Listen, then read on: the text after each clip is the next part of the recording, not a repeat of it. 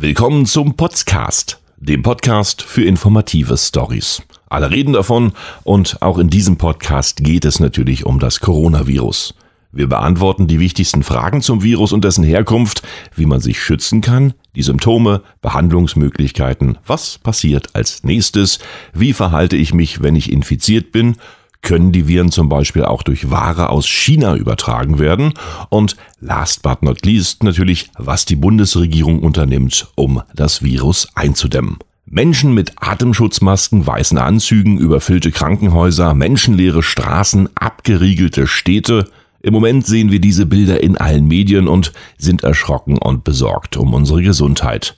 Es gleicht Szenen wie aus Hollywood-Filmen wie 28 Days Later, 12 Monkeys oder Outbreak. Ich zitiere die Tagesschau. Die Angst vor einer Pandemie, einer weltweiten Krankheitswelle wächst. Doch ist die Angst begründet? Forscher sagen, es lasse sich schwer einschätzen, wie sich das Virus weiter verbreitet. Vieles hänge davon ab, ob die Quarantänemaßnahmen greifen und wann ein Gegenmittel gefunden werden kann.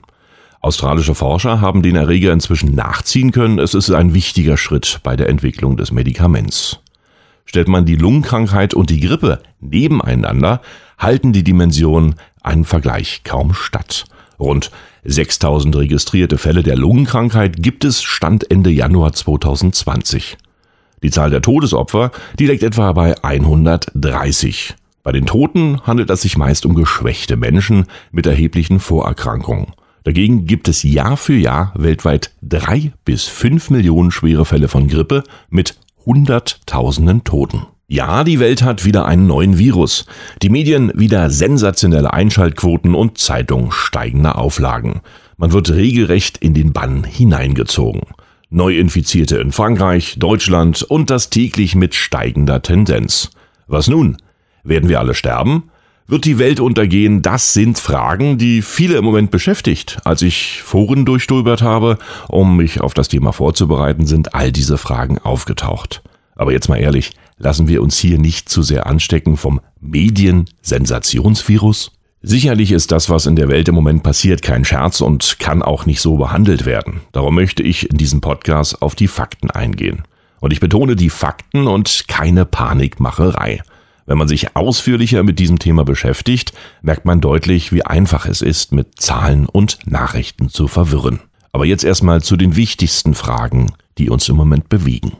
Stellt sich natürlich die Frage, was ist das Coronavirus? An Silvester informierten chinesische Behörden die Weltgesundheitsorganisation WHO über eine Häufung von Lungenentzündungen mit unklarer Ursache. Die Infizierten kamen aus Wuhan, einer Metropole mit etwa 11 Millionen Einwohnern. Eine Woche später war die Ursache identifiziert. Ein neuartiges Coronavirus. Es trägt den Namen 2019COV. Coronaviren an sich sind nicht neu, das ist schon mal wichtig. Sie wurden nach Angaben des Robert Koch Instituts erstmals Mitte der 60er Jahre identifiziert. Den Namen Corona tragen sie deswegen, weil sie in der Vergrößerung von zackigen Strukturen umgeben sind, die an eine Krone erinnern. Der neue Erreger gehört zum Stamm der Coronaviren. Harmlose Typen führen oft nur zu leichten Erkrankungen. Das neue Coronavirus kann dagegen zu schweren Atembeschwerden, Lungenentzündungen und hohem Fieber führen. Viele Mediziner vergleichen das neue Virus mit dem SARS-Erreger. Die beiden Erreger, die sind sich zu 80 Prozent genetisch ähnlich. Der SARS-Erreger führte vor rund 18 Jahren zu einer großen Pandemie. Damals starben laut WHO, Weltgesundheitsorganisation, weltweit 774 Menschen. Und jetzt nochmal ganz kurz nachdenken, langsam gesprochen. Es starben weltweit 774 Menschen.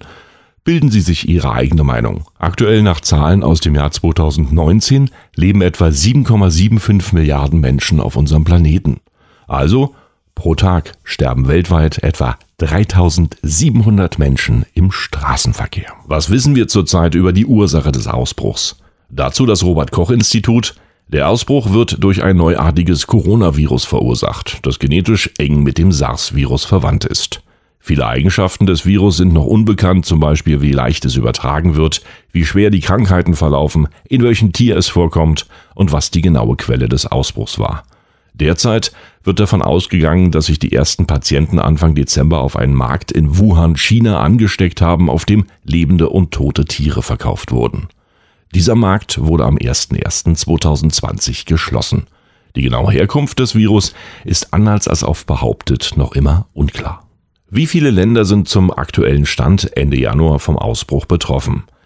Es sind die Metropole Wuhan mit 11 Millionen Einwohnern in China und die Provinz Hubei, die zu Wuhan gehört. Auch andere Länder wie Deutschland, die Schweiz, Frankreich und die USA haben inzwischen über Fälle berichtet. Der erste Fall in Deutschland wurde am 27.01.2020 bestätigt. Wie kann das Virus übertragen werden? Wie alle Coronaviren wird auch der neue Erreger in den meisten Fällen zwischen Tier und Mensch übertragen. Nun hat die chinesische Regierung allerdings bestätigt, dass das Virus auch von Mensch zu Mensch übertragen wird. Dieses kann via Tröpfcheninfektion zum Beispiel durch Husten bei direktem Kontakt mit Infizierten verbreitet werden. Sitzt das Virus in den oberen Atemwegen, ist eine Ansteckung wahrscheinlicher. Häufiger siedelt es sich aber eher in den unteren Lungenbereichen an. Dann ist das Ansteckungspotenzial geringer, da der Weg von Lunge zu Lunge weiter ist als von Nase zu Nase. Eine weitere Ansteckungsmöglichkeit ist die sogenannte Schmierinfektion durch Auswurf oder über eine Kette von Berührungen. Fachleute schätzen jedoch, dass das 2019 NCOV-Virus nicht so ansteckend ist wie beispielsweise Influenza oder Masern. Und an dieser Stelle wieder die Aufforderung, sich eine eigene Meinung zu bilden. Grippe und Masern sind ansteckender als das neue Coronavirus also liegt doch die Wahrscheinlichkeit relativ niedrig, sich hier in Deutschland mit dem Virus zu infizieren. Kann ich mich über importierte Lebensmittel oder Gegenstände aus China mit dem neuartigen Coronavirus anstecken? Hierzu sagt das Robert Koch Institut, eine Infektion über importierte Waren ist sehr unwahrscheinlich, da im Vorfeld eine Kontamination stattgefunden haben muss und das Virus nach dem weiten Transportweg noch aktiv sein müsste. Ob das neuartige Coronavirus in flüssigen oder getrockneten Material mehrere Tage infektionsfähig bleibt, das ist noch unbekannt. Dem Robert Koch Institut sind keine Infektionen durch importierte Gegenstände oder Lebensmittel bekannt. Man muss sich hier keine Sorgen machen. Ein Virus kann auf unbelebten Flächen nicht lange leben. Es benötigt die Mundschleimhaut seines Trägers oder Empfängers. Daher ist eine Infektion nur durch den direkten Kontakt oder Tröpfchen bzw. durch Anhusten oder Anniesen möglich. Eine der wichtigsten Hygienevorschriften ist natürlich, husten und niesen Sie in den Ärmel oder in ein Taschentuch. Viren, die auf Papier oder Paketen landen, mehrere Tage mit der Post unterwegs sind, sterben ab. Eine Infektion über den Postweg ist daher so unwahrscheinlich, dass sie derzeit eigentlich als ausschließbar gilt. Was sind die Symptome und woran erkenne ich das Coronavirus? Die häufigsten Symptome sind Fieber, Kopfschmerzen, Halsschmerzen, Muskelschmerzen, Atemprobleme wie Kurzatmigkeit, Lungenentzündung und Müdigkeit. Derzeit wird davon ausgegangen, dass die Inkubationszeit 12 bis 14 Tage beträgt. Nun sind das natürlich auch normale Symptome einer Grippeerkrankung, so dass hier natürlich keine Panik entstehen sollte. Nicht jeder, der Husten und Fieber hat, ist am neuartigen Virus erkrankt. Doch in unseren Köpfen, da bleibt in diesem Fall natürlich Unsicherheit. Ist es eine Grippe oder ist es das neue Virus, was wir jetzt aus dem Fernsehen kennen? Es bleibt uns nur der Gang zum Arzt, um hier ganz sicher zu gehen. Das Problem ist natürlich, dass wir in Deutschland ja eh in diesen Jahreszeiten unter einer Grippewelle leiden. Also werden auch die Menschen zum Arzt gehen, die teilweise bei Erkältungskrankheiten alles zu Hause auskuriert haben. Die Folge? Mehr Arztbesuche, mehr Unsicherheit und höhere Kosten im Gesundheitswesen. Was passiert, wenn ich mich infiziert habe? Hierzu berichtet das Bundesgesundheitsministerium, mit dem Import von einzelnen Fällen nach Europa und Deutschland war zu rechnen – Dennoch, das Risiko für die Bevölkerung in Europa und Deutschland schätzen die Experten des Robert Koch Instituts weiterhin als gering ein. Diese Einschätzung wird auch von den Gesundheitsbehörden unserer Nachbarländer geteilt. Personen, die sich im Risikogebiet aufgehalten haben, wie zum Beispiel Wuhan, China, oder Personen, die Kontakt mit einer an 2019 NCOV erkrankten Person hatten und innerhalb von 14 Tagen Krankheitszeichen wie Fieber oder Atemwegsprobleme entwickeln, sollten ihre Ärztin oder ihren Arzt aufsuchen. Wichtig ist vorher anzurufen. Kündigen Sie Ihrer Praxis oder dem Krankenhaus den Besuch an und schildern Sie, dass Sie in den betroffenen Regionen waren oder Kontakt mit einer erkrankten Person hatten und jetzt entsprechende Krankheitszeichen wie zum Beispiel Fieber haben. So kann sich der Hausarzt optimal vorbereiten. Es gibt etablierte Abläufe und Meldewege für den Fall, was beim Auftreten von bestimmten ansteckenden Krankheiten zu tun ist. Solche Szenarien werden von den Gesundheitsbehörden auch immer wieder geübt. Die erkrankte Person wird isoliert und unter Beobachtung der entsprechenden Hygienemaßnahmen behandelt. Personen, die engen Kontakt mit erkrankten Personen hatten, werden informiert und durch das zuständige Gesundheitsamt eng beobachtet. So kann eine Weiterverbreitung verhindert werden. Während der SARS-Pandemie im Jahr 2002-2003, die ebenfalls von Asien ausging, hat dies auch funktioniert. Damals gab es letztlich neun wahrscheinliche Fälle in Deutschland, wovon vier positiv getestet wurden. Auch bei weiteren Infektionssondermeldungen in den Medien sollte man genau darauf achten, ob diese echt sind. Es gab in den letzten Tagen schon vermehrt Falschmeldungen oder gefakte News zu diesem Thema, die nur auf Panikmachen aus waren. Wie groß ist das Risiko für eine Ansteckung in Deutschland? Es gibt nun die ersten Fälle in Deutschland, unter anderem ein 33-jähriger Deutscher, der sich bei einer Chinesin angesteckt haben soll, und trotzdem schätzt das EDC das Risiko für eine weitere Verbreitung des Erregers bei uns als gering ein. Auch das Robert Koch Institut hält es für möglich, dass weitere Einzelfälle nach Deutschland importiert werden. Das Risiko für die Bevölkerung sei allerdings gering. Hier ist die Gefährdung für eine normale Grippeerkrankung in diesen Jahreszeiten wahrscheinlicher und in diesem Fall sollten wir nicht vergessen, Maßnahmen zu ergreifen, denn das Risiko, sich hier anzustecken, liegt um ein Vielfaches höher. Erstaunlich ist, dass 20.000 Influenza, also Grippe-Todesfälle jährlich, kaum die Aufmerksamkeit der Öffentlichkeit erregen. Ich wiederhole, 20.000 Influenza-Tote jährlich. Bilden Sie sich Ihre eigene Meinung. Wichtig ist auch an dieser Stelle zu erwähnen, dass vor allem alte Menschen, genau wie beim Grippevirus, die höchste Sterblichkeit anzeigen. Warum ist das so? Ältere Menschen sind weniger in der Lage, bei diesen Erkrankungen alles abzuhusten, weil die Muskeln hierfür kaum noch vorhanden sind. Dadurch kann sich das Ganze stark verschlimmern und als Folge zum Tod führen. Ebenfalls sind Menschen, die im Atmungs- und Lungenbereich schon vorerkrankt sind, aus den gleichen Gründen eine sehr hohe Risikogruppe. Sollten Sie trotzdem sehr besorgt um Ihre Gesundheit sein, stellen Sie sich bestimmt jetzt die nächste Frage. Wie kann ich mich bestmöglich schützen? Wenn es geht, sollte man sich selten an Flughäfen, Bahnhöfen oder öffentlich viel besuchten Plätzen aufhalten. Der Schutz durch das Tragen eines Mund- und Nasenschutzes in der Öffentlichkeit ist nicht wissenschaftlich belegt. Nur in besonderen Situationen, zum Beispiel bei der Pflege von erkrankten Personen, kann ein Mund- und Nasenschutz das Infektionsrisiko des Pflegenden reduzieren. Dagegen sollten erkrankte Personen einen Mund- und Nasenschutz tragen, wenn sie im öffentlichen Raum unterwegs sind. Dadurch kann das Risiko einer Übertragung auf andere Personen durch Tröpfchen verringert werden. Für die optimale Wirksamkeit ist es wichtig, dass der Mund- und Nasenschutz korrekt sitzt. Dieser muss eng anliegend getragen werden und bei Durchfeuchtung gewechselt werden. Während des Tragens sollte er nicht verschoben werden. Wichtige und effektive Maßnahmen sind zum Beispiel korrekte Husten- und Niesetikette sowie das Abstandhalten ca. ein Meter von krankheitsverdächtigen Personen, ergänzt durch eine gute Handhygiene. 80 Prozent aller Infektionskrankheiten werden über die Hände verbreitet. Das wird ihnen häufig auch sehr leicht gemacht, denn wir fassen uns im Schnitt häufig mit ungewaschenen Händen alle vier Minuten ins Gesicht. Diese Maßnahmen sind in Anbetracht der Grippewelle aber überall und jederzeit angebracht. Welche Behandlungsmöglichkeiten stehen uns für das Coronavirus zur Verfügung? Oder gibt es Impfstoffe? Auch hier erreichen uns jetzt täglich neue Meldungen über Verfahren und Impfstoffe, die helfen sollen. Fakt ist, eine spezifische gegen das neuartige Coronavirus selbstgerichtete Therapie steht derzeit nicht zur Verfügung. Sehr wirkungsvoll ist aber eine unterstützende Behandlung der Infektion entsprechend der Schwere des Krankheitsbildes.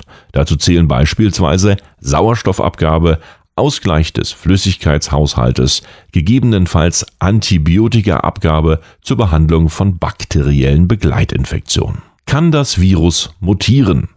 Es gibt immer die Möglichkeit, dass Viren sich genetisch verändern. Mutationen verändern nicht automatisch die Eigenschaften des Virus. Demzufolge geht man im Moment von einer geringen Gefahr diesbezüglich aus.